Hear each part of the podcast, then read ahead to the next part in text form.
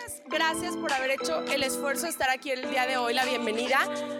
La razón de estar juntas, eh, les voy a contar muy rápido, es porque durante el año muchas de ustedes estuvieron involucradas en los diferentes grupos de, de, estudio que tuvimos acerca de la Biblia, acerca de Proverbios, y al menos para mí, quien estuvo estudiando en Proverbios, no sé si coincide, fue muy revelador aprender demasiadas cosas sobre las palabras y sobre la boca. Entonces quisimos hacer algo para juntarnos, vernos una vez todas, gracias a la que es la primera vez que nos, que nos acompañan.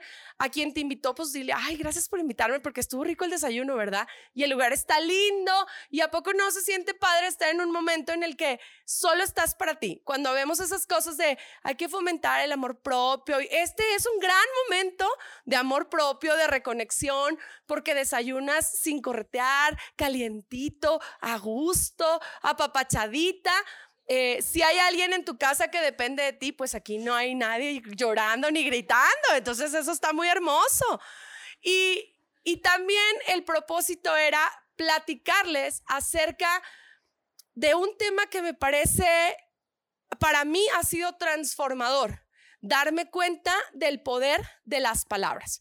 Mientras estoy hablando, siéntete en libertad de echarte tu cafecito, el juguito, no tengo problema, ¿eh? A mí me gustan las audiencias despiertas. Entonces, eh, yo te prefiero despierta y poner atención. ¿Les late? Es, todos aprendemos a comunicarnos.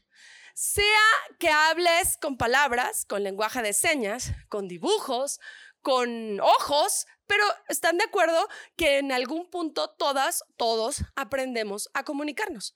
Pero el hecho de aprender a hablar no significa que aprendemos a transmitir las ideas de la manera correcta.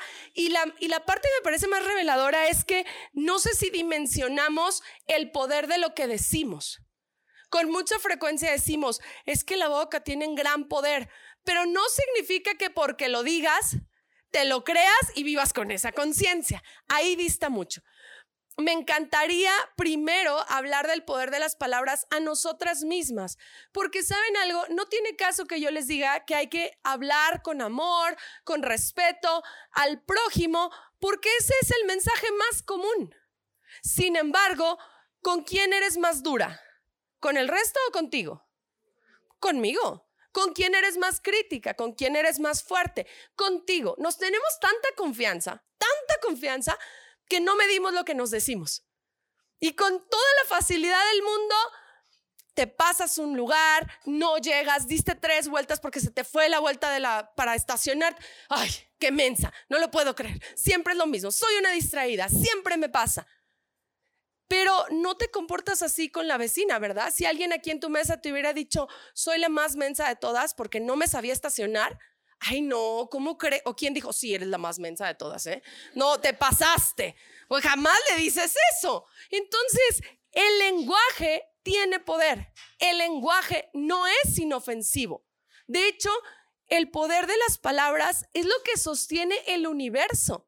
Si tú estudias lo que dice la Biblia, voy a partir del hecho de, creer que Dios es el creador del universo, que creo que la mayoría creemos eso. La Biblia no dice que el mundo y el universo se sostiene por el poder mágico de la mano de Dios. La Biblia dice que el mundo, el universo se sostiene por la palabra de Dios. Y ese punto me pareció muy interesante. Creo que lo había leído muchas veces y nunca había reflexionado que en ningún lugar dice Dios en su superfuerza sostiene la ley de gravedad y hace que el sol salga. No. En diferentes ocasiones vemos que dice, por el poder de su palabra, el mundo se sostiene. O sea, que la palabra tiene poder. Si nos vamos al inicio de todo, cuando crea a Adán y Eva, ¿Cómo hace que Adán tenga vida? Es un soplo de vida. La vida viene a través de la palabra. La muerte viene también a través de la palabra, ¿verdad que sí? Tú puedes estar y ser la más amable y tener palabras súper dulces, pero ¿sabes en qué momento puedes destruir la vida de alguien? Con un tono de voz precioso, haciéndolo sentir fatal. Porque en la boca tenemos ese poder de construir, perdón, y de destruir. El lenguaje El lenguaje no nada más son las palabras. El lenguaje es verbal, pero también es tácito. ¿Se acuerdan de sus clases de español? El lenguaje tácito, ¿qué es?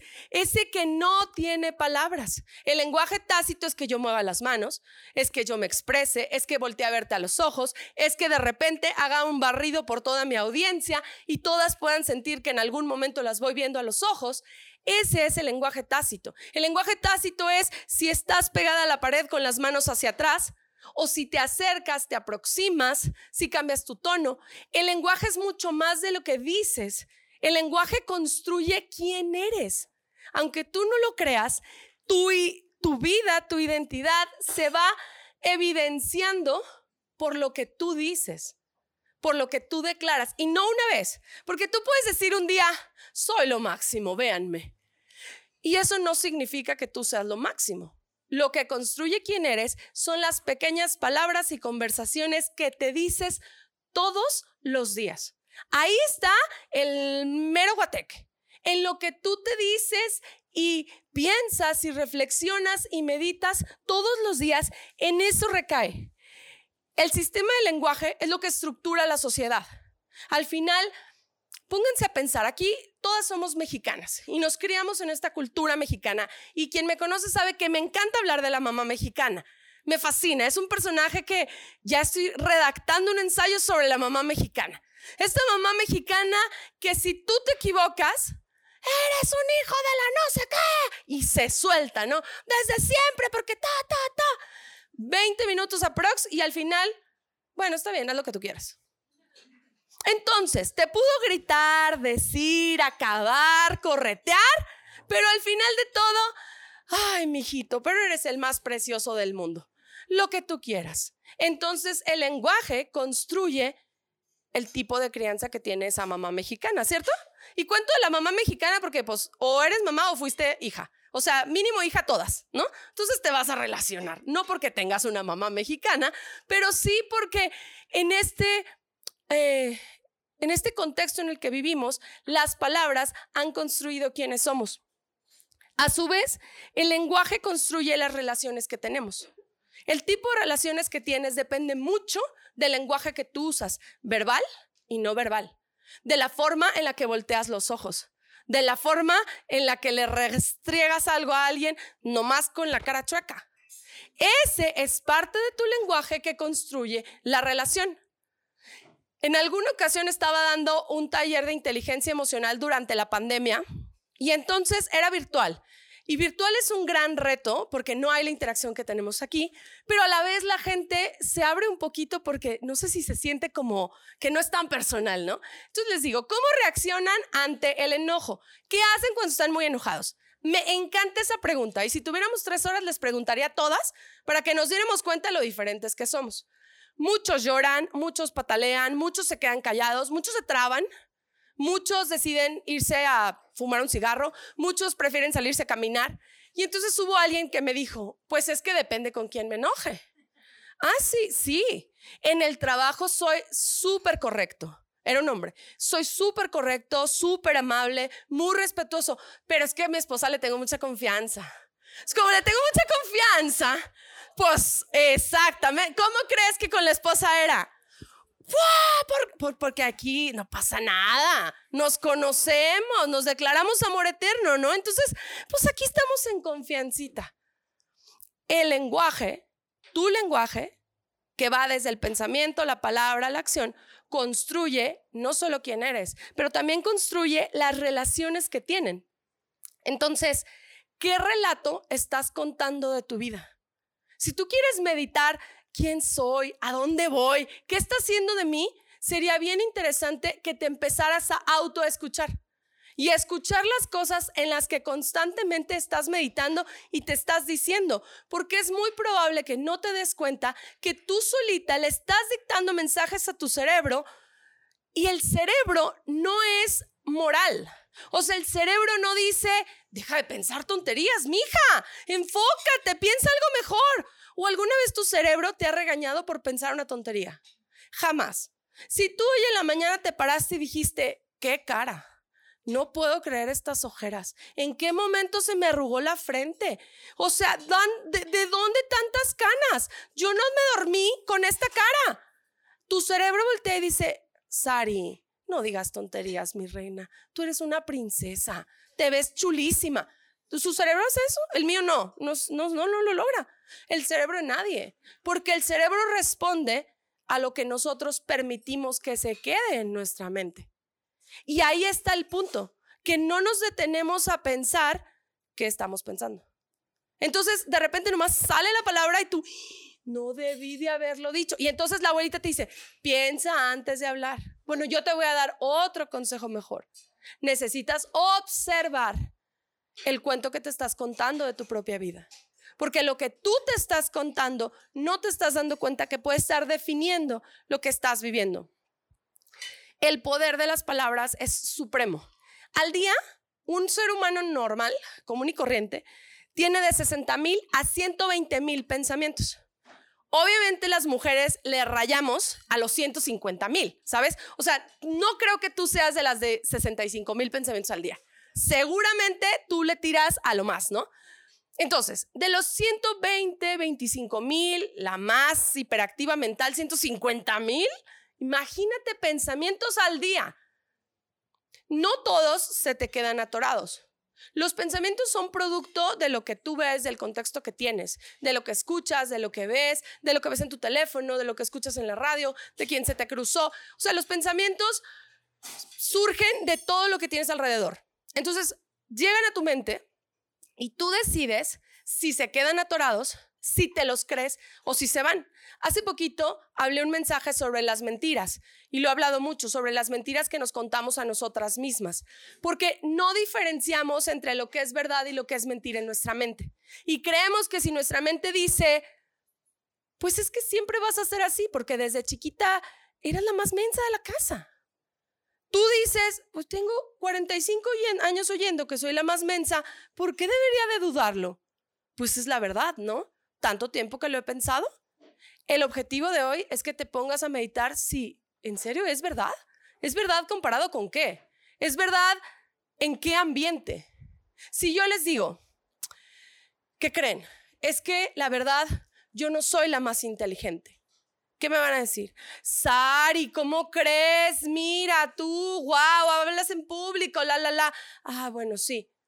Pero va a influir, ¿qué va a influir? Que ustedes me digan que soy inteligente o que yo salga y diga, solo me lo dicen porque les caigo bien y me quieren, pero la verdad ni soy tan inteligente. ¿Qué va a influir más?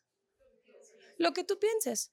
Si yo les digo, ok, hoy se van a decir algo muy lindo la una a la otra. Y alguien te dice que tu cabello, que te ves muy bien, que los lentes están muy padres, que tu voz está muy linda, que tus ojos, que tu pestaña, que tus cejas, lo que sea. Pero alguien más te dice, hoy como que esa combinación no, ¿con qué te vas a ir? Diciendo, wow, mis pestañas me dijeron que eran increíbles. Sí, claro. ¿A quién le importan mis pestañas? Alguien me dijo que tenía un pelo parado. El pelo parado fue suficiente para que el resto del día estés meditando en el pelo parado. ¿O no? ¿No más yo? Todas. Entonces, la cantidad de meditación que le metes a las mentiras es muy profunda. Recuerda, no todo lo que piensas es verdad. Cuando verbalizas algo negativo, se queda 10 veces más que cuando verbalizas algo positivo. Cuando verbalizas algo negativo, se queda más que cuando solo lo piensas. Entonces, si tú estás haciendo algo, lo que sea, de tu casa, de tu trabajo, de la vida, soy una estúpida, no lo puedo creer. ¿Qué crees que dice tu cerebro? Ah, ok, vamos a seguir viviendo como lo que Saraí dice que es. No les estoy hablando que todos los días te vas a levantar y vas a decir, soy una reina, soy una reina, soy hermosa, soy princesa. Si te funciona, inténtalo. Ser positivo todo el tiempo no es sustentable, ni es sano, ni es honesto. Porque nadie puede ser positivo todo el tiempo. Habemos personas que tendemos más a lo positivo que a lo negativo. Eso también es cuestión de personalidad. O sea, hay gente que tiende más a ver lo negativo y hay gente que tiende a ver lo positivo. Lo que yo les estoy hablando es una disciplina de la mente de poder decir lo que yo verbalizo le dicto a mi cuerpo cómo viva. Porque cuando tú verbalizas algo, lo que pasa es que tu cerebro dice, vale la pena enfocarse en eso. Si tienes 125 mil pensamientos al día y dices, el pensamiento que voy a verbalizar no fue, qué bien me quedaron los ojos el día de hoy. Ay, no, eso es muy vanidoso, no lo voy a decir. Mejor voy a decir, esa panza no puedo creer que la sigo teniendo. Entonces, te paras en el espejo y dices, no puedo creer. Qué vergüenza salir con esta panza a la calle. o sea, ¿verdad que todos se me quedan viendo? Y no lo verbalizas una vez. ¿Cuánto lo verbalizas? Todo, o sea, persona que te topa, ¿verdad que se me ve mucho la panza? Esperando que te diga, no, te ves preciosa, pero la verdad no te importa lo que te dijo. Te importa lo reafirmando. Pero luego dices, no, no, no, me tengo que controlar. A ver, no, me amo, creo que Dios me ama, la, la, la. Pero si la mayor parte del tiempo tu cuento personal y tu relato personal está enfocado en vulnerarte, en victimizarte, en lastimarte, en hablar mal de ti, en recordarte lo que no es correcto, es decir, en echarte mentiras, pues el cerebro, ¿a qué crees que le va a creer? A la veintiúnica vez que dijiste, creo que hoy no me veo tan mal, que no es positivo, pero creo que no me veo tan mal, o a, soy un fracaso, no voy a salir de aquí.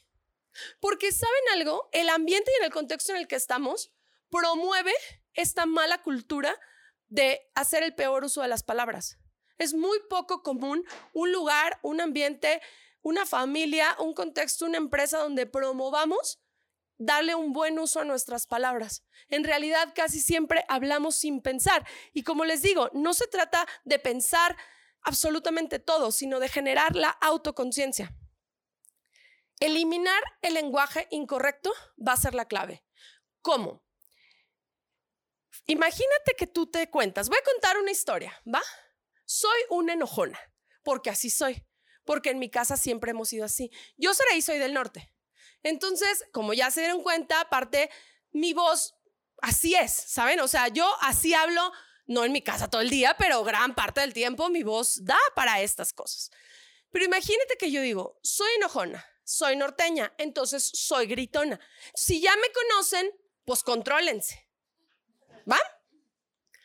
Y luego vienes una plática como esta, luego escuchas algo, escuchas un podcast, lees un libro y, ay, no, no, no, no, no, ya no me debo de enojar.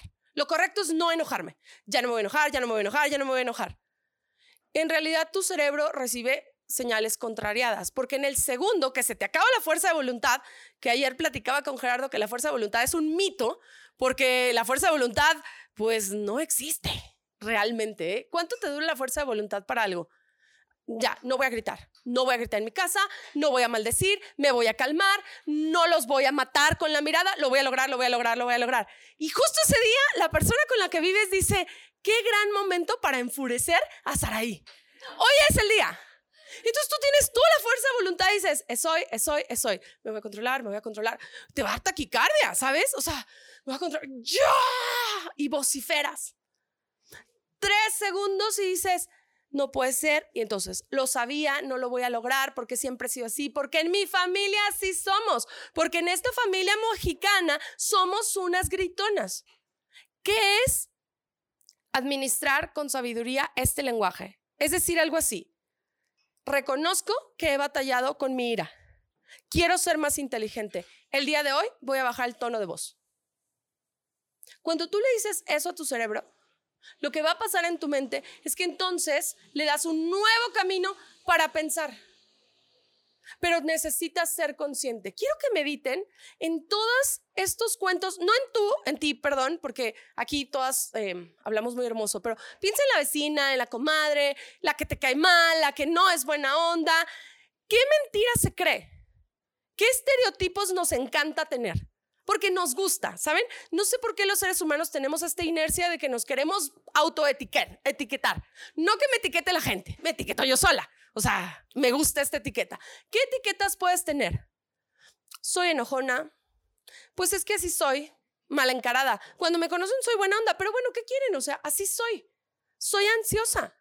Es que yo soy de la vieja escuela y yo ya no quiero aprender, no quiero entender. Es que yo, pues mira, en mi familia todas nos hemos divorciado, entonces yo creo que eso va a pasar. O sea, no es que lo quiera que me pase, Pero como eso le pasó a todas mis tías, a mi mamá, a mis hermanas y a mis primas, pues digo, uno no puede negar, ¿no? Y entonces te empiezas a contar en cantidad de cosas. Es que así soy achacosa, así soy, salí defectuosa. ¿Saben por qué vengo a contarles esto el día de hoy? Porque este año para mí ha sido muy catárquico, muy. He tenido un punto de quiebre como nunca lo había tenido en mi vida. Y yo andaba por la vida, las que me conocen saben que soy amable y soy linda y te voy a decir, no digo mentiras, ¿eh? si, si te digo el color de tu saco está increíble es porque es verdad. O sea, no, no crean que ando nomás sobando espalda para quedar bien. No es mi estilo. Yo digo lo que creo. Pero conmigo, en un afán no sé, tal vez de compensar ciertas inseguridades, de encajar un poco, de enfrentar cosas que no me son cómodas, yo me autopuse muchas etiquetas. Y con mucha frecuencia me ibas a escuchar decir, pues ya saben, soy medio chafa, mi salud chafona, pero ahí voy. Pero como yo tengo sentido del humor, no se oye mal, ¿verdad? Porque no es como que digo, mírenme, estoy muriendo, no puedo caminar, no, no, no, no. Digo cosas como, ya saben que mis huesos están chafas. O sea, yo nací con, yo nací defectuosa. Y verdaderamente les voy a decir algo, yo sí nací defectuosa. Es o sea, es que sí es real. O sea, hay un fact aquí. Yo tengo una oreja más chiquita que la otra, ¿saben algunas, no? O sea, esta oreja es de Nemo, está a la mitad. Y esta oreja está, está normal, no tengo lo de arriba. Eso es real y tengo, o sea, yo nunca tuve o sea, no es un trauma, ¿eh? Pero yo creo que por eso he hecho broma, porque no es un trauma. Salvo las maestras, les estresaba el pelito que se me salía aquí, porque pues no se me pegaba, ¿no? Pero eso y mi sentido del humor me llevó a tapar muchas cosas en mí y hablar de ese estilo. Como yo soy chafa, como yo estoy defectuosa, como, pues es que yo soy enfermizona, o sea, yo no soy tan fuerte. Mi marido eh, me cae gordo porque él nunca se enferma. Yo, la enfermedad de la casa, ¿en quién va a caer? Seguro, ¿quién se va a enfermar en esta casa? Saraí. Y nunca pensé que, que tenía una repercusión, ¿eh? Es más, nunca lo medí. Porque al final soy una mujer de fe, creo que las cosas pasan por algo, creo que Dios pone las cosas por algo, pero yo no dimensionaba lo importante que eran las declaraciones de lo que estaba diciendo. Y hoy les voy a contar algo muy personal. Yo tengo dos operaciones de espalda por hernias de disco. Al mes y medio de estar casada, me operaron la primera vez para ponerme, tenía dos hernias en la parte baja y me iban a poner unos separadores porque me quedé trabada y no podía caminar. Eso, ya, ¿quieres saber qué onda con eso? Vete a uno de mis mensajes anteriores, te lo voy a compartir acerca de las mentiras que nos contamos a nosotras mismas. Ahí conté mi primera verdad, que yo viví pensando, no pasa nada, Dios está conmigo, la ciencia es lo máximo, pero nunca dije, qué mala onda que tengo dos meses de casada y estoy postrada en cama sin poder salir. Pero bueno, es otra historia. Eso pasó quedé muy bien, gracias a Dios. Siempre recomendaría a mi doctor cuando tengas un problema, porque es lo máximo. Y, y en mi afán de generar esta buena onda, chiste, sentido del humor, esa Navidad yo le fui a dar un regalo. Y en la tarjetita no le dije, gracias por tu gran trabajo, gracias por tu servicio, gracias por tu apoyo. Cero. ¿Saben qué le dije? Con gusto, dejo que me vuelvas a operar la espalda una segunda vez. ¿Y qué creen que pasó al año y medio? Yo no era consciente. Nunca fui consciente. Eso pasó, ay, no pensé que me iba a matar. Eso pasó hace, voy a cumplir 10 años de casada, hace 8 años y medio fue mi segunda cirugía. Tenía una hernia de disco que estaba tocando la eh, bolsita de la médula en mi espalda. La neta es lo máximo este doctor, ¿eh? Puso una malla y mírame, ando girita y coleando, o sea, como nueva. Y nunca lo dimensioné. De hecho, llegué al hospital, me vio mi hijo Sara y no lo puedo creer. ¿Qué creen que le contesté? Te dije, Juan Pablo. Fíjense nada más, ¿eh? No les estoy hablando con, con toda de una mujer sin estudios, sin conocer, sin fe. Cero, cero, cero, cero. Alguien que es apasionada de esto desde hace muchos años, pero no era consciente del poder de sus palabras y por eso me importa como no te imaginas que tú te vuelvas consciente. Entonces pasó todo, se acabó mi vida siguió, tengo una gran vida, soy súper feliz, todo bien.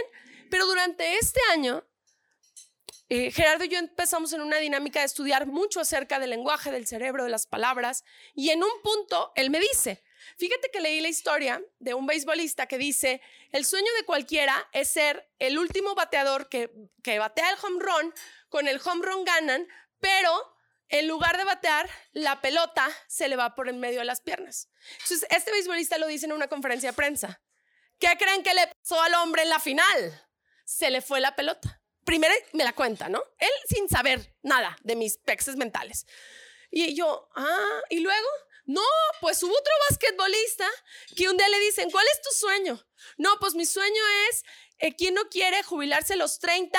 Digo, si de mala suerte te mueres a los 40 de un infarto, pues ni modo, ¿no? Ahí acaban las dos historias y me quedé muda. Y le dije, es que te voy a decir algo. Y lo conté. Y yo no te voy a decir, yo lo atraje, vino a mí. No, resulta que mi espalda tiende a tener hernias. O sea, ahí hay algo, ¿no? Un business. Pero la verdad es que una vez que tú le dices un mensaje a tu cerebro, voy a hablar desde dos perspectivas, desde la perspectiva de la fe y desde la perspectiva científica. Cuando tú le mandas un mensaje a tu cerebro, tú le dices, me voy a volver a lastimar de la espalda. Y entonces en muchas cosas pequeñas que tu cerebro podría ayudarte, dice, voy a ejemplificar, ¿por qué caminar bien? Si Saraí dijo que se va a volver a lastimar la espalda. Leve. ¿Por qué ser más precavida en las... Si Saraí dijo que se iba a lastimar la espalda. No es, yo no es, no creo que sea todo lo que tú declaras, porque tampoco se trata de decir, ya nunca voy a decir que me voy a morir y voy a ser perfecta y voy a ser millonaria. No, no funciona así. Esto tiene que tener un sustento.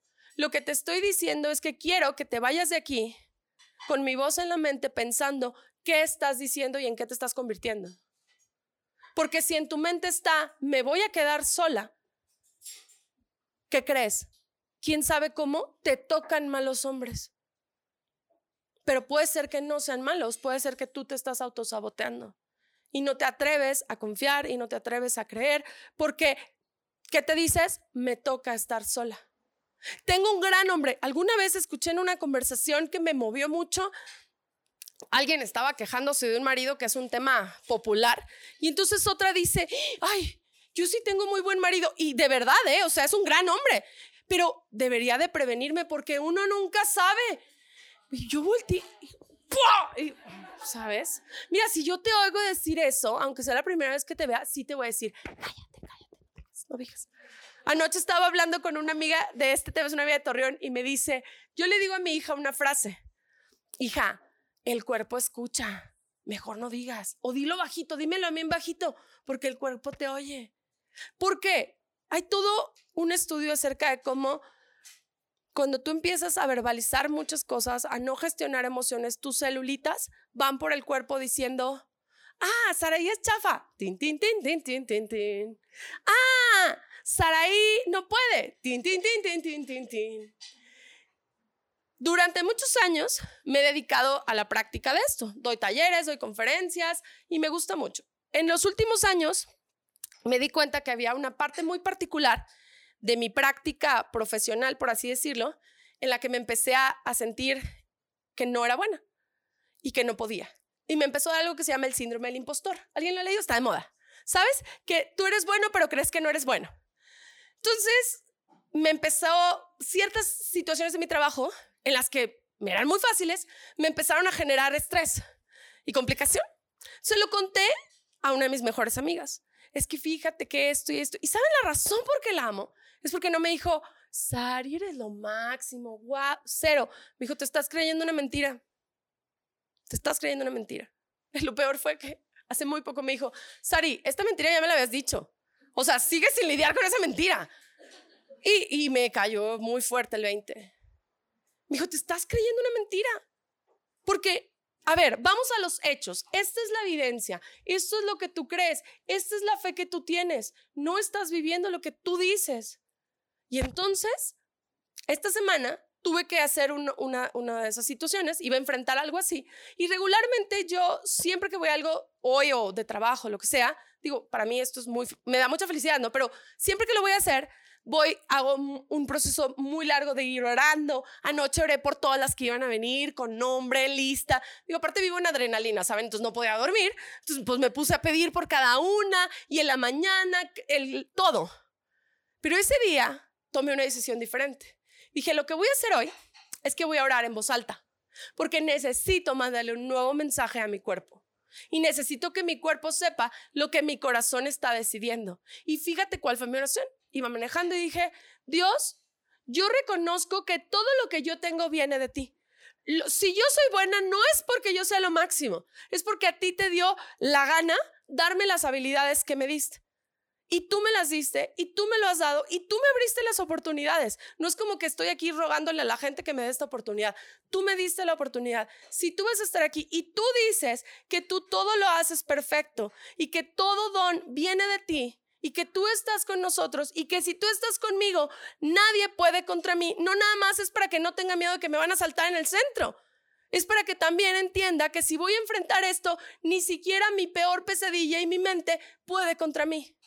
Así que yo hoy decido hablar, y aquí está el gran secreto, no como Saraí. Hoy decido hablar como hija de Dios.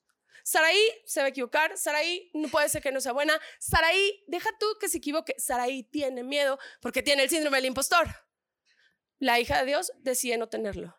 No te imaginas el impacto que fue decirlo en voz alta que decirlo en mi mente. Transformador, transformador. Acabé lo que estaba haciendo y dije, ¡Wow! ¿Qué pasó? No pasó muy complicado. Resulta que yo le dije a mi cerebro que debía de pensar y que debía de creer. El, el poder de las palabras no es solo porque, solo porque sí. Es porque yo les dije, lo que sustenta el universo, Salmos dice que la palabra de Dios sostiene los cielos y sostiene la creación. No son sus rayos mágicos de poder. Tal vez sí, pero me parece muy loco que hable tanto de la palabra y que si quieres aprender algo de Dios, ponte a leer proverbios. Tira por viaje, dice. Cállate, no seas imprudente, no digas necedades, contrólate, piensa antes de hablar, no estés de gritona, no estés nada más diciendo porque sí, bájale. El sabio se conoce por lo que dice y el más sabio por lo que se calla. Entonces, cuando empiezas a leer todo esto, dices, ¿será acaso que tú puedes estar pidiéndole algo a Dios y diciendo, yo quiero lograr esto, quiero tener esto, quiero avanzar, pero tú sola limitas porque tal vez en, ni te lo crees tanto? De hecho, había muchos temas de los que sentía la necesidad de hablar. Uno era de la fe, de tener más fe. Ahorita les voy a hablar un poco del perdón pero llegué a la conclusión que todo se resume en la palabra. O sea, si yo les digo, hay que tener fe, no va a haber una persona que me diga, no. O sea, tener fe es morirse. Puede ser que tengas dudas, que más o menos, que le batalles, pero en general las que estamos aquí vamos a decir sí, sí hay que tener fe. Pero esta onda de la conciencia de la palabra va mucho más allá de si tienes fe o no. Es la práctica de la realidad de lo que estás pensando. Les voy a leer algo que dice el Evangelio de Lucas, capítulo 6, 45, súper rápido. Fíjense bien, pero quiero que lo escuchen con detenimiento. El que es bueno, de la bondad que atesora en el corazón, produce el bien. Pero el que es malo, de su maldad, produce el mal. Porque de lo que abunda en el corazón, habla la boca. Y podemos decir, claro que los malos hablan pura tontería, como mi vecina, que es de lo peor. Ok. Pero pues no vino tu vecina, lo habías invitado y le cae el 20, no vino. Viniste tú. De lo que tienes en el corazón, habla tu boca. Lo que tú te estás hablando es lo que realmente eres y quieres ser. Si tú te estás diciendo, no soy suficiente, aunque estudies, aunque te prepares, aunque le eches ganas y aunque tengas buena actitud, fíjate, estás leyendo, compras un libro, Saraí, es un libro de autoayuda. Sí, échate este no, es que no, esto está muy difícil, es que no puedo, es que no, voy, es que no lo voy a lograr, es que, ay, no, es que si me hubiera tocado otra casa, si hubiera nacido en otro país, si hubiera nacido en Finlandia, donde son perfectos, ¿te va a servir de algo? De nada, de nada. Porque resulta que pobre cerebro. O sea, tú le dices, más confianza. No eres suficiente, no eres suficiente, no eres suficiente, no eres suficiente. El cerebro dice, ¿a quién le, ¿qué voz? No, pues a la, a la que hable más no debe ser la más buena, la más insistente. El cerebro no va a distinguir, tú sí. El bueno de lo bueno habla, el malo de lo malo habla. Y no voy a hablar aquí, yo, ya saben, no creo en las buenas o malas personas. Es un término que yo no creo. No hay buenas o malas personas, habemos personas. Personas que necesitamos de Dios para vivir. Se acabó. Porque no hay una persona, a ver, piensa, ¿de verdad tú todo el tiempo eres buena persona? La neta. O sea, no hay un momento en que digas, ¿qué disfrute tengo de ver que mi marido esté sufriendo en este momento? Nunca en tu vida lo has pensado. O sea, nunca has dicho, no te deseo el mal, pero ojalá que se le rompa el tacón cuando baje la escalera a esta mujercita que no la soporto. Sí lo has pensado. O sea, nadie es en esencia totalmente bueno. Lo que te puede hacer bueno es en quién está tu confianza y en quién está tu fe.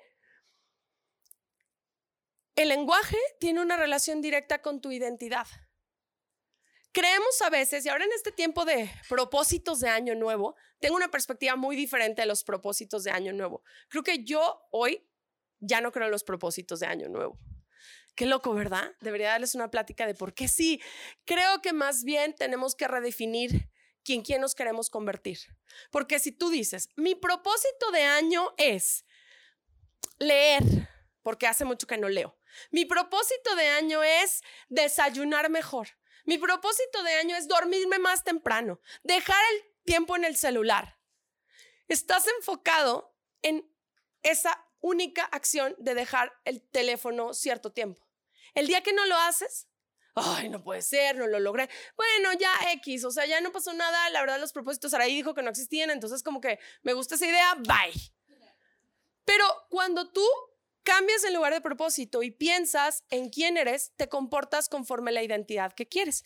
Y puse unos ejemplos de diferentes identidades en las que nos podemos em, acomodar, que son estas etiquetas. Y, y no levantes la mano, ¿verdad? Porque da pena, pero piensa cuál puede ser tu etiqueta. Si tú dices, es que yo soy una mujer luchona, te vas a comportar como desde tu perspectiva se comporta una mujer luchona. Si tú dices, yo soy una mujer fuerte, te vas a comportar desde lo que tú crees que es una mujer fuerte. Pero igual si dices, es que soy ansiosa, es que soy miedosa, es que no soy la más bonita, pero soy buena onda. ¿Cómo te vas a comportar? ¿Como la más bonita? No. Y no es que la más bonita se comporte de cierta forma, es una cuestión de aquí, ¿verdad que sí? Es que escuché una vez a alguien que decía, yo no soy bonita, pero qué buen metabolismo tengo. Suena súper, pues, o sea, ¿sabes? Sí puede ser envidiable. O sea, si alguien puede decir, hijo, si me dieran a escoger, pues a lo mejor escogería. Pero ¿por qué tienes que escoger? Porque te voy a preguntar, ¿qué es ser bonita? ¿Qué es ser luchona? ¿Qué es ser necia? ¿Qué es ser enojona? ¿Qué es ser agresiva? ¿Qué es ser violenta? ¿Qué es ser feminista? ¿Qué es ser qué es qué es ser moderna? Es que como soy una mujer de hoy, pues obvio, no eres una mujer de hace 300 años. O sea, ¿qué es? Solitas nos metemos en un chorro de casillas porque es muy cómodo. Es muy cómodo pensar, me quiero identificar con esto, entonces este es el camino que voy a seguir porque tal vez es lo que aprendiste en tu casa. Con frecuencia escucho gente decir, en nosotras siempre hemos hecho las cosas así. Es que nosotras siempre hemos preparado la sopa de arroz con tres dientes de ajo. Y si se prepara con dos, no sabe igual. Pues no, obviamente no sabe igual. O sea, sería, pues no, porque tres y dos hay diferencia. Pero si a ti te define que en mi casa nosotras preparamos así la sopa de arroz, puede ser que solo afecte el arroz, pero puede ser que afecte muchas otras cosas más. Porque por mucho que digas, ok, quiero cambiar, ok, quiero cambiar, ok, quiero cambiar, el relato que te cuentas, el lenguaje que te cuentas, dicta en quién te conviertes. Entonces, no es una decisión de una vez, es una decisión de todos los días constante de redefinir cuál es tu identidad, quién eres. El, la pregunta del millón, ¿no? ¿Quién eres? Saraí, no te pregunté tu nombre, ¿quién eres? Eh, oh, y ya dudas, porque pues si dices mujer te voy a decir, no te pregunté tu sexo, ¿quién eres? Ay, este, pues un ser humano, ente que vive. Sí, lo único que tenemos todas en común es que somos seres humanos. Y es lo único que no se te va a quitar. Todas las demás facetas, piensa en las facetas que tú tienes en tu vida. Chorro, depende, cambia, ¿no? Ahorita estás en una faceta de ti misma, tal vez de amigas, tal vez de familia, amable, amigable. Por mucho que no te guste lo que yo diga, no vas a decir, me paro y me voy porque esta mujer está diciendo estupideces, vámonos.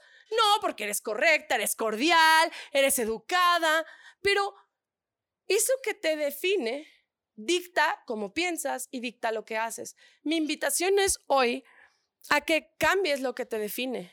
Y yo he decidido, y lo decidí hace muchos años, pero nunca con la conciencia de este año, ¿eh? que yo quiero vivir como hija de Dios, porque es lo único que no se me puede quitar. Todo lo demás se puede quitar. Todo lo demás lo puedo perder. Es lo único que no voy a perder y es lo único que no voy a quitar. Aparte es lo único para lo que no tengo que hacer algo bueno para ganármelo. Y ahí a decir, o sea, todos somos hijos de Dios. La Biblia dice que todos somos creación de Dios, pero no todo el mundo acepta el amor de Dios. Y esa es una gran pregunta. Si yo te digo, ¿aceptas el amor de Dios? Alguien puede decir, ¿quién no? Pues quien no le cree y quien se cree las mentiras no acepta el amor de Dios. Así de sencillo.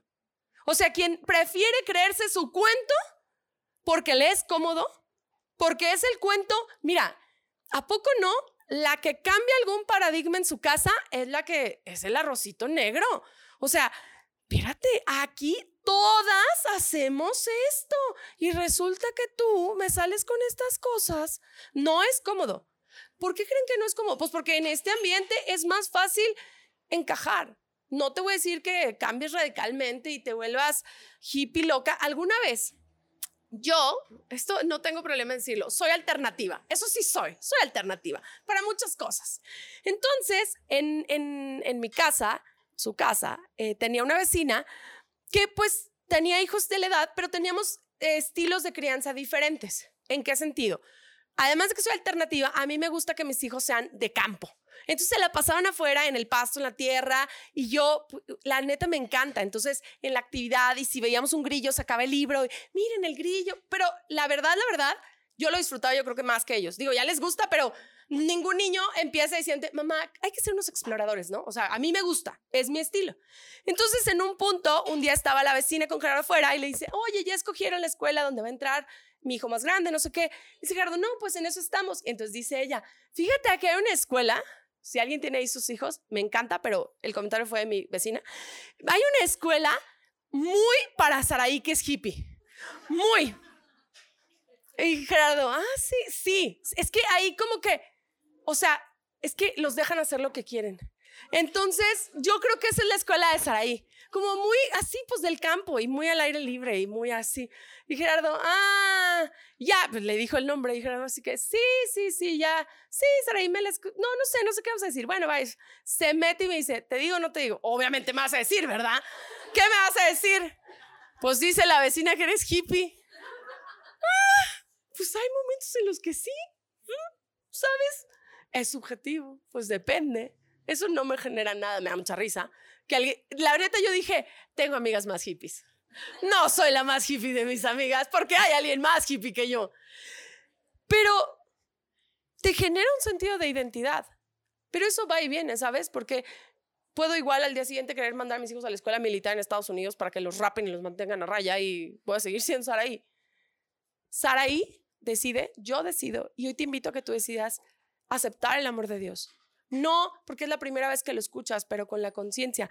Y me llamó la atención, hablando de palabras, que hay una parte en la Biblia que dice, eh, quiero que escuchen, ¿eh? Si confesaras con tu boca que Jesús es el Señor y crees en tu corazón que Dios se levantó a los muertos, serás salvo. Fíjate, si confiesas con qué? ¿Se fijan el poder de la palabra? Con la boca, con la palabra, Dios dio vida, Dios creó. Con la palabra, Dios te da vida. Con la palabra tú tienes vida y con la, palabra tú decides si cambias tu vida. El poder del cambio está en ti. ¿Cuánto te puedes desgastar en querer cambiar a las demás personas? Ayer lo dije en un taller, si estás en ese proceso, déjalo, hija, déjalo, ya no quieras cambiar a nadie, porque mira, ¿a poco tú andas por la vida diciendo, ¿quién me quiere cambiar? Tengo hartas oportunidades. A ver, ¿quién quiere venir a decirme qué hacer con mi vida? Me encantaría porque no sé qué hacer. Pues nadie, ¿no? El otro tampoco, pero resulta que la llave de todo está en que tú sí puedes hacer algo por ti. Tú sí puedes cambiar el discurso que te cuentas, cambiar lo que te estás diciendo para que cambie verdaderamente el curso de lo que tomas. Y el que me diga, oye, pero es que yo conozco a alguien bien mentiroso que se la pasa diciendo que es lo máximo y es el más flojo del mundo. No, no es de lo que dices un día, es de la cotidianidad, es de la constancia. Porque si tú dices, no voy a poder volverme a subir un avión porque me da ansiedad, me da ansiedad y me da ansiedad. Pero se va a casar tu mejor amiga en Australia. Es la única forma. Si no vas, tu amiga del alma, me vale que me deje de hablar porque no puedo, no puedo y no puedo. No te voy a terapear para que lo logres, solo te voy a decir, tus palabras determinan si te da la crisis de ansiedad o no te da la crisis de ansiedad. ¿eh? Está en tus palabras. Pero así como el viaje, no sé si alguien se va a ir a Australia mañana, pero lo dudo, pero así como puede ser el viaje a Australia, puede ser el hecho de si vuelves a manejar en el río o no, porque alguna vez tuviste un accidente manejando en el río y dices, nunca más, porque siempre que me meta al río voy a chocar. ¿Siempre? ¿Siempre? O sea, ¿siempre que te subes a un carro chocas? No, de hecho, la mayoría de las veces no chocas. Son menos las que chocas, ¿eh? Aunque hayas chocado muchas veces en tu vida, son más las que no chocas que las que chocas, ¿sí o no? Por probabilidad, no vas a chocar. Pero si desde tu perspectiva es, es que, y te cuentas un cuento, no va a funcionar. Por eso el relato que te cuentas dicta en quién te conviertes, porque si no el cerebro se confunde. Imagínate que tú dices, y voy a hablar de un tema popular, perdonar al papá o a la mamá, la herida materna, la herida paterna, a que no la hizo en la vida. Lo voy a perdonar, lees, vas a terapia, vas a una iglesia, aprendes, pero en el día a día, pues te gana el sarcasmo al respecto sigues hablando mal de él. De repente, mm, llenas tus redes sociales de ciertos comentarios de un poquito de odio y hate. No, sí, o sea, sí lo perdoné. Digo, o sea, pues ojalá que al menos un día se le acabe el gas, ¿no? Y se bañe con agua fría. Pero claro, aquí todo perdonado. ¿En serio? ¿En serio? ¿En serio? ¿En serio? ¿Sí está perdonado? Es la amiga de la vecina, no eres tú. No está perdonado. ¿Por qué? Porque tú dices, sí quiero, pero el resto que está dictando dice no quiero. Por eso no es que yo tenga que convencer a muchas de ustedes o a mí misma de que, hey, tienes que perdonar. Si quieres saber los efectos de la mala gestión de emociones, escucha mi último mensaje sobre la verdad de las mentiras y cómo está comprobado que nos enfermamos por la mala gestión emocional. Pero eso parece que es más fácil de entender. Lo más difícil es asumir que en una de esas no quieres perdonar. ¿Y qué crees? Es válido, ¿eh? O sea, yo no te voy a decir aquí, a la fuerza todo el mundo aquí perdona. No, cero. Haz lo que quieras con tu vida. Nada más que si tú quieres tener una vida sana, emocional, física, mentalmente, si quieres tener libertad, si quieres tener paz, si quieres tener armonía, si quieres de verdad sentirte plena, necesitas alinear lo que te cuentas todos los días con tus intenciones. No pueden ir separados. O sea, no puedes decir, ya no quiero ser enojona. Pero es que, o sea, ¿coopera? Tú coopera y yo dejo de ser enojona. Es, es victimismo, es irresponsabilidad, son muchas cosas. Es la congruencia. Nos desgastamos en cambiar a los demás cuando el poder de verdad está en nuestras palabras. Porque imagínate qué extraordinario cuando dices, Saraí, es que si hablas de cosas buenas, a mí Dios no me dio nada. Nada. Ni buen metabolismo, ni bonita, ni habilidad de palabra. Soy, no, no sé nada, no sé hacer nada con mi vida. Nada, nada, nada, nada. No hice ni kinder, no, nada. Te dio el don del lenguaje y de la palabra. Te dio todo lo que necesitas. En realidad, no necesitas más. Pero si ese gran poder lo subestimas, como la gran mayoría y como hoy yo les he confesado que lo he subestimado en muchas ocasiones, entonces no te das cuenta en qué momento te sientes frustrada por la persona en la que te estás convirtiendo. Dice, ¿en qué momento me convertí en esta persona amargada? Yo no era amargada. Me voy a desamargar. Mm, como si fuera tan fácil, ¿no? No, no, voy a ver de dónde viene. Ah, resulta que tal vez la amargura viene porque siempre me he sentido humillada. ¿Qué voy a hacer al respecto? ¿Dónde voy a reconectar mi identidad para sentir mi valor. Los seres humanos tenemos tres necesidades básicas. La necesidad de amor, la necesidad de dignidad y la necesidad de validez. En torno a eso gira prácticamente todo lo que hacemos. A sentirnos amados, validados y dignos. Entonces, medita en tu cuento, medita en tu relato, medita en tus creencias y evalúa si te están llevando a lograr lo que quieres o si te están alejando de lo que quieres. Hay un proverbio que dice, aleja de tu boca la perversidad y aparta de tus labios las palabras corruptas. Entonces hoy voy a hacer una dinámica en la que no les puedo pedir a todas, porque quiero ser muy puntual en el tiempo, pero necesito voluntarias a fuerza o voluntarias a voluntarias que me digan palabras corruptas que les has escuchado a tu vecina, ¿sabes? A la comadre que no vino, que... No, no groserías, ¿eh? No, no, no, no, no. Palabras corruptas buenas que nos podemos echar. No buenas, o sea, me refiero a palabras corruptas escondiditas. Empiezo yo. Una palabra corrupta que nos podemos decir puede ser, estoy bien mensa. Una palabra corrupta que nos podemos decir es, no soy tan buena como. Una palabra corrupta que nos podemos decir es,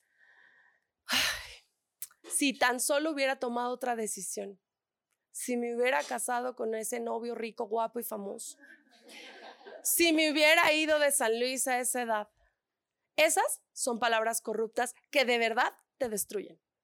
Porque si yo les digo, alejen las palabras corruptas, Vas a decir, ah, no, no, yo no digo groserías. Yo, Saraí, de verdad, hago un gran esfuerzo. No, suelo no decir groserías. Solo soy una persona correcta, amable. Y aún así, ¿qué crees? De regalo de Navidad me pareció increíble decirle a mi doctor, te confiaría mi espalda una segunda vez. ¿No es una palabra corrupta? Súper corrupta. Digo, en términos literales, sí me quebró la espalda realmente. O sea, era real.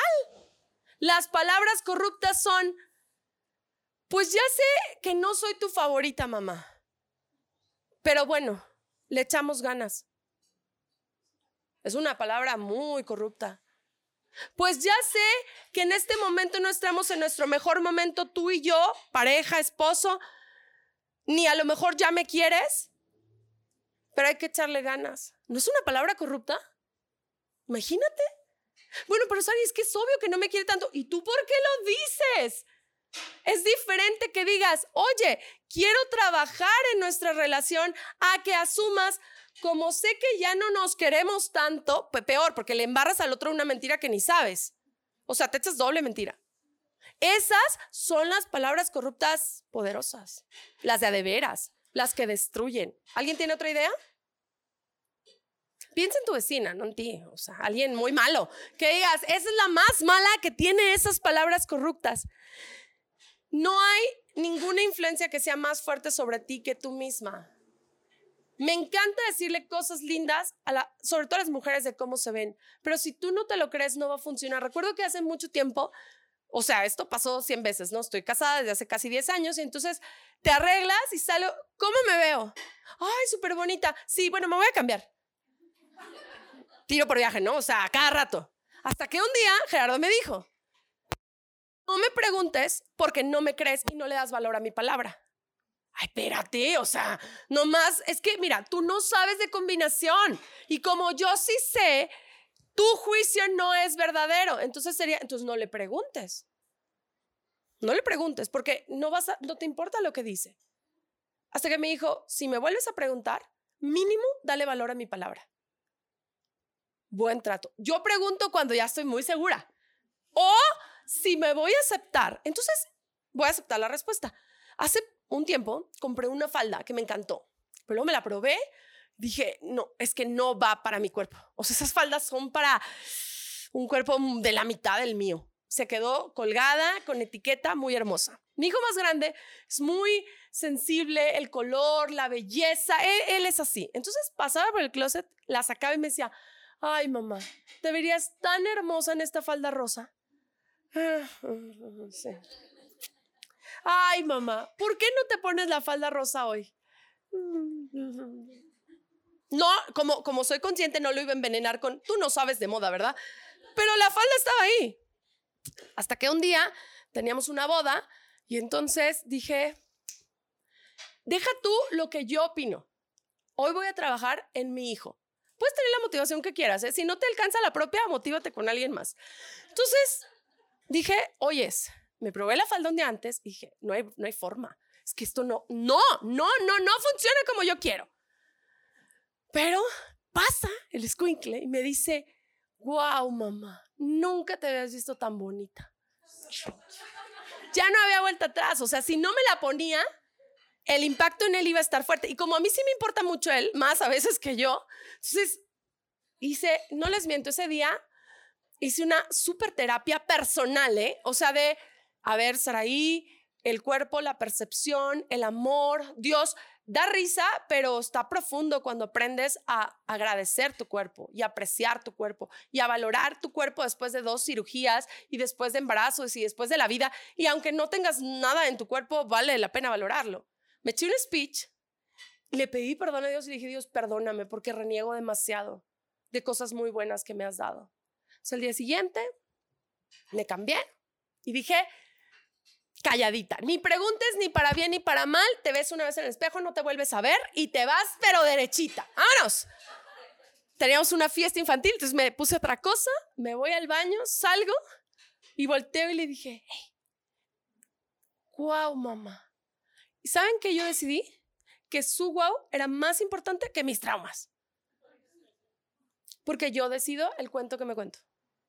No sé si lo vas a tener que hacer con una falda, con tu papá, con subirte un avión, con tomar el reto de tomar un diplomado, con dejar una relación que no te conviene.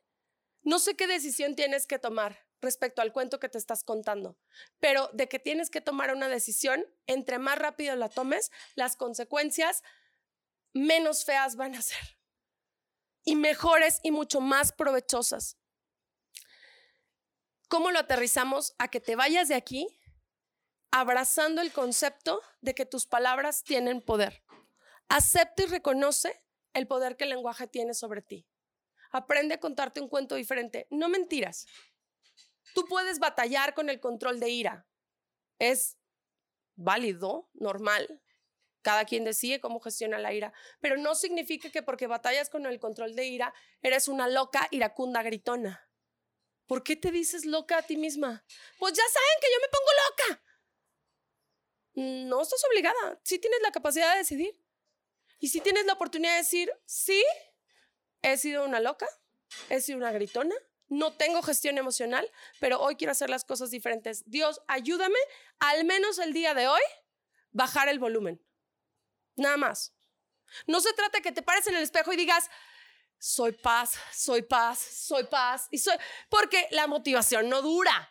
¿Sabes? O sea, la verdad, ¿cuánto te dura la motivación en enero para lo que quieras, que quieras lograr? Cero, cero. Yo hoy he cambiado mi idea. Si te comportas como una identidad en lugar de motivación, cambia. Si tú dices, quiero comportarme como una hija de Dios, no te estoy diciendo que te vuelvas una mojigata, que nunca dice nada malo y que siempre diga gloria a Dios cada cinco segundos. No, no, no, no. Significa que si yo soy hija de Dios, entonces le creo. Y si Dios dice que está conmigo y que soy lo más hermoso que hizo, pues te ves una vez en el espejo y sales corriendo.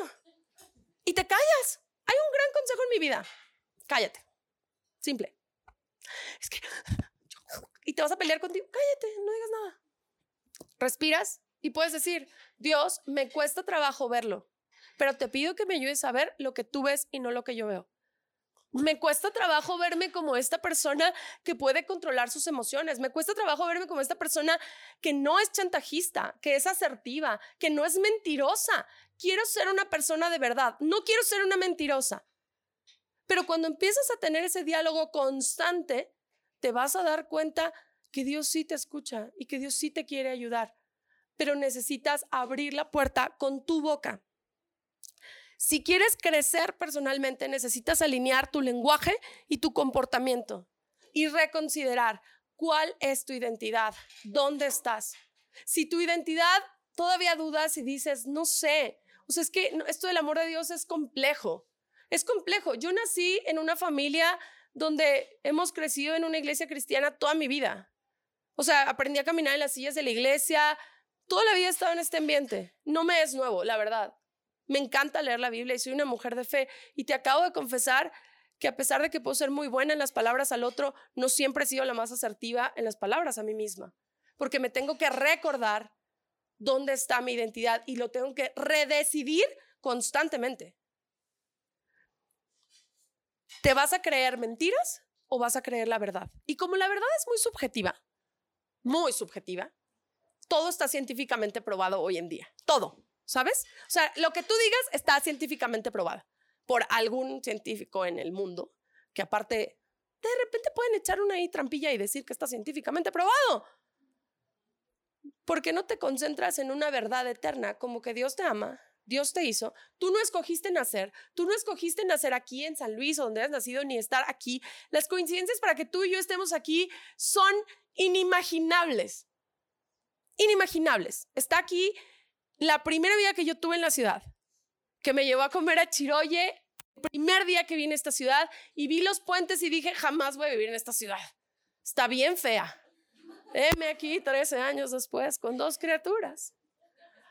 Pero, y más puentes, y una carretera, viviendo en pozos, mucho tráfico.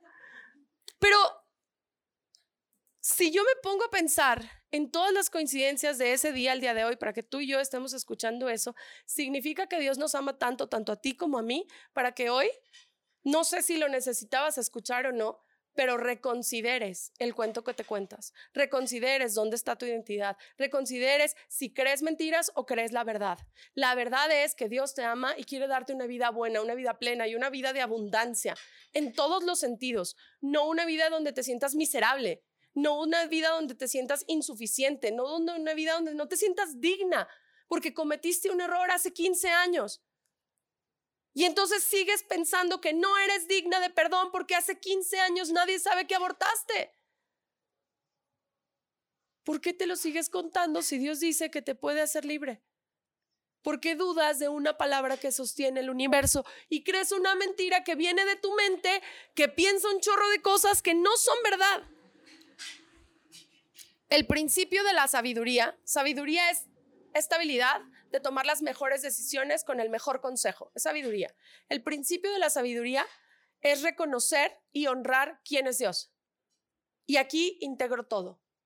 Si tú redefines dónde está tu identidad, si tú cuestionas los cuentos, las ideas, las palabras, las mentiras que te cuentas y que dices, si entonces a partir de ahora cada vez que te caches dices, no más. Sí, sí era muy enojona. Estoy trabajando en mi gestión. Y te callas y sigues tu día.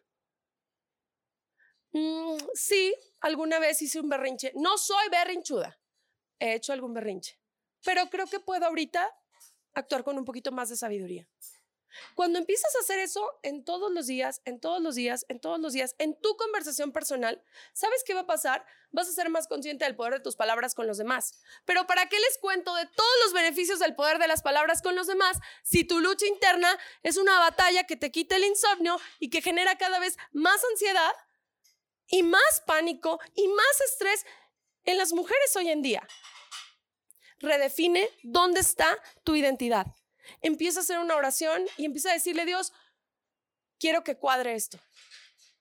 Aparta de tu boca todas las palabras corruptas, de las de las de, veras, de las corruptas que te deshacen, de las corruptas que te truenan. Me gustaría mucho hacer una oración y que tú de manera personal le digas a Dios lo que lo que necesitas. Por una cuestión de concentración, les voy a pedir que cierren los ojos para que te enfoques, ¿va? Y puedes escuchar mi oración o la puedes hacer tú misma. Dios, te doy muchas gracias y me siento muy agradecida por la oportunidad que nos das de estar aquí, en este lugar tan cómodo, agradable, rico, en buena compañía, para hacer esta pausa y poder reflexionar y meditar qué nos estamos contando. Yo, Saraí, te pido perdón porque he hecho un mal uso de mis palabras muchísimas veces, porque no he creído todo lo que leo o escucho o veo que tú dices, a veces me cuesta creerlo, porque a veces soy incongruente, porque a veces digo que quiero lograr algo y el resto de mi discurso dice otra cosa.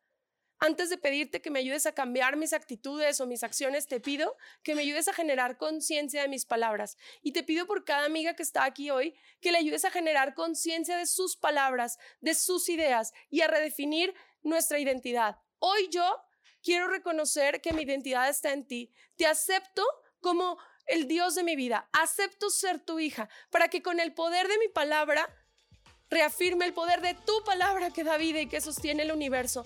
Te pido Dios que me des vida, que me ayudes a vivir una vida en abundancia, una vida sana, una vida estable, una vida feliz, una vida en contentamiento, una vida en paz, que se alinee a las palabras que tú dices. Ayúdame a creer las palabras que tú dices, a ser asertiva, a usar las palabras correctas. Y te pido por cada amiga aquí hoy que le des lo que su corazón más necesita y que le des la oportunidad de ser consciente y empezar un nuevo camino.